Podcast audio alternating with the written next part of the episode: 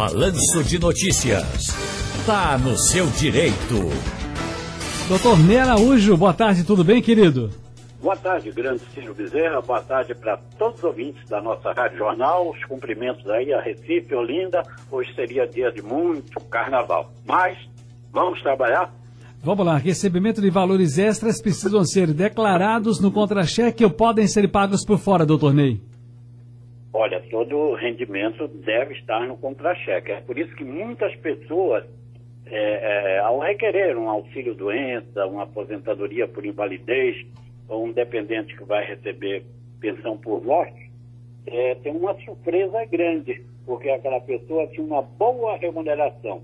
Mas como não constou oficialmente, só apareceu aquele saláriozinho, que normalmente é um salário mínimo, então a pessoa fica prejudicada no valor do seu benefício. Meu nome é Vanderlins, estou em Agrestina. Pergunte para o doutor Ney Araújo o seguinte: por que ainda não houve a liberação do saque aniversário do FGTS? Sou nascido em janeiro, estou na fila e o pior, tô liso, doutor Ney. Bom, esse saque aniversário, para quem faz aniversário em janeiro e que está com tudo regularizado, já está na época, sim, de fazer o saque. É bom que nós dê uma checada, ele ou ela, dê uma checada é, junto à Caixa Econômica para ver se tem alguma, algum problema com relação. Entendi. Agora, se o trabalhador, tem outra pergunta aqui, utiliza veículo próprio e ele é danificado, a empresa pode ser responsabilizada de alguma forma? Depende, Ciro. Por exemplo, tem muitas empresas que só contratam a pessoa se ele tiver um veículo e esse veículo ele puser à disposição do serviço que ele vai realizar. Numa situação dessa, ela tem que colaborar com as despesas do, do veículo, né, o abastecimento, os gastos do veículo e até mesmo se houve uma danificação no horário em que ele estava em serviço, também deve reivindicar da empresa uma indenização. Entendi. Agora deixa eu ver aqui o Cristiano, rapaz. Cristiano, ele tá. É Cristiano Roberto de São Lourenço. Tem uma pergunta aqui do doutor Ney, Cristiano. Vamos lá? Oi, Cristiano, boa tarde para você.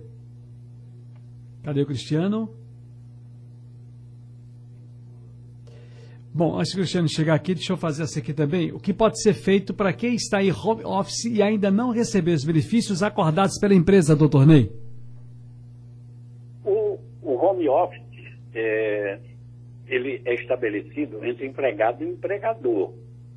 Se é, o empregador não está pagando o que era devido, o salário e os outros benefícios, como férias, como décimo terceiro e etc., ele está em débito. Eu não sei se essa pessoa está falando naquela suspensão ou, é, que, ou, ou redução né, de horário de trabalho que houve no ano passado. Mas isso findou em dezembro. Não sei se há alguma coisa ainda remanescente a esse sentido, porque aquele, a empresa tem que pagar a parte dela, se não foi suspensão total, e o, a União tem que pagar a outra parte. Uhum, entendi. Agora sim, Cristiano Roberto de São Lourenço da Mata. Fala, Cristiano, boa tarde. Meu nome é Cristiano Roberto, sou de São Lourenço, né? O funcionário, quando ele, ele é dispensado, né, por, por questões médicas, né? Aí ele tem lá um, um laudo médico, um, dando ele três meses, por exemplo. Mas só que a partir da, da, da perícia da, do INSS não foi, não foi deferido, né? Aí eu pergunto, é, o, o, funcionário é, tem que obedecer ao, ao prazo do médico que passou a, a licença né, de, de, três meses ou ele teria que retornar imediatamente após a negativa do INSS?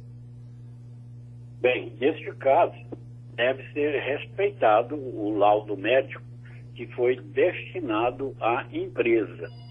Com relação ao INSS, é outra situação, porque há muitas vezes o INSS, é, por não estar de frente do laudo da forma como ele exige, ele acaba negando benefício, que não deveria acontecer. Por isso que há muitas e muitas ações na justiça é, requerendo o benefício que o INSS negou. Entendo que, se foi dado um laudo médico de que você deve se afastar do trabalho, então isso tem que ocorrer. Agora, Também a empresa é responsável pelos primeiros 15 dias que você ficar afastado. A partir do 16 dia, tem que a remuneração ser paga por meio de benefício do INSS. Eu recomendo, pegue esse seu laudo, fale com o advogado previdenciarista, para que ele possa verificar se está tudo ok e encaminhar para você, tanto se for o caso de Justiça do Trabalho, também como Justiça Federal. Doutor Ney Araújo, um grande abraço e bom fim de semana. Agradecido a você, Silvio Bezerra, a todos os ouvintes, tenham todos um ótimo final de semana. Até a próxima, se Deus quiser. Ok.